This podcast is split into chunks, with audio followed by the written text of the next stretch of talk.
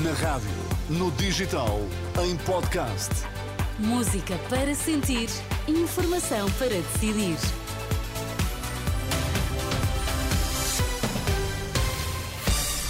Notícias na Renascença, para já os títulos em destaque. Centenas de polícias protestam junto ao Cineteatro Capitólio, em Lisboa, onde esta noite vai decorrer o debate entre os líderes de PS e AD. Miguel Albuquerque deve avançar para a liderança do PSD Madeira.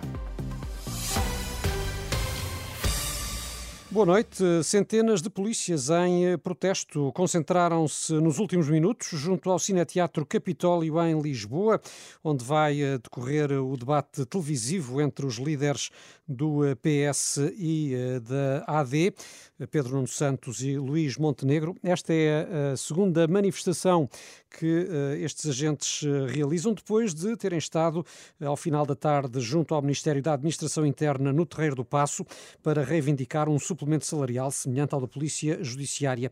Nesta altura, eh, junto ao eh, Capitólio, são muitos os eh, polícias que prometem não arredar pé enquanto o debate estiver a decorrer e, Filipe Ribeiro, para já, o cenário é de expectativa. Exatamente, Miguel. Basicamente o que aconteceu é que os milhares de polícias que estavam no Terreiro do Passo, assim que chegou perto das oito, começaram-se a desmobilizar em direção à Avenida da Liberdade para uh, virem então para a porta do Capitólio. aliás, o trânsito fechou, inclusive vários polícias fecharam o trânsito na Avenida da Liberdade para que estas, todos estes agentes da polícia, GNR e também guardas prisionais conseguissem passar para junto do Capitólio. Ora, esta manifestação então, no início, começamos por mencionar exatamente que o objetivo era que no debate desta noite as forças de segurança fossem tema, para que não restem dúvidas, vão mesmo acabar por ser tema, até porque esperam aqui à porta do Capitólio uh, pelo debate. E será assim com estes uh, polícias em protesto no exterior do Cineteatro Capitólio que uh, vai decorrer o debate entre os dois candidatos a primeiro-ministro. É um debate que que vamos eh, estar a acompanhar na redação da Renascença e uh, estaremos, claro, também uh, no exterior do edifício a seguir este protesto dos agentes das forças de segurança. Também satisfeitos, os jornalistas marcaram hoje uma greve para 14 de março, anúncio feito pelo Sindicato do Setor. É uma paralisação que visa protestar contra os baixos salários, a precariedade e a degradação acentuada das condições de exercício do jornalismo, de acordo com o anúncio do sindicato.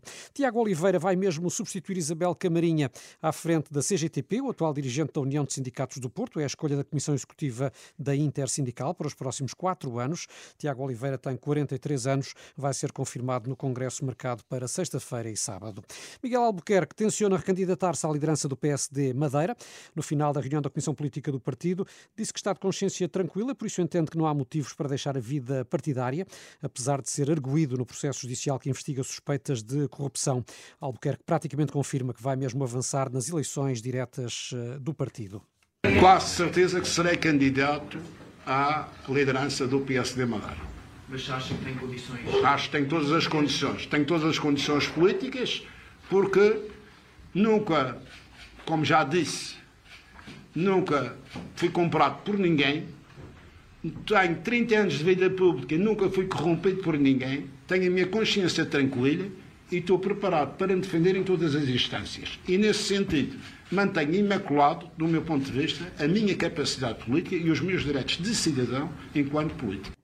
Miguel eh, Albuquerque, que admite então avançar eh, para a recandidatura à liderança do PSD Madeira nas eleições diretas marcadas para 23 de março. De recordar que Albuquerque está à frente de um governo de gestão, até que o Presidente da República anuncie qual o desfecho da crise política na Madeira, o que eh, só irá acontecer depois de 24 de março.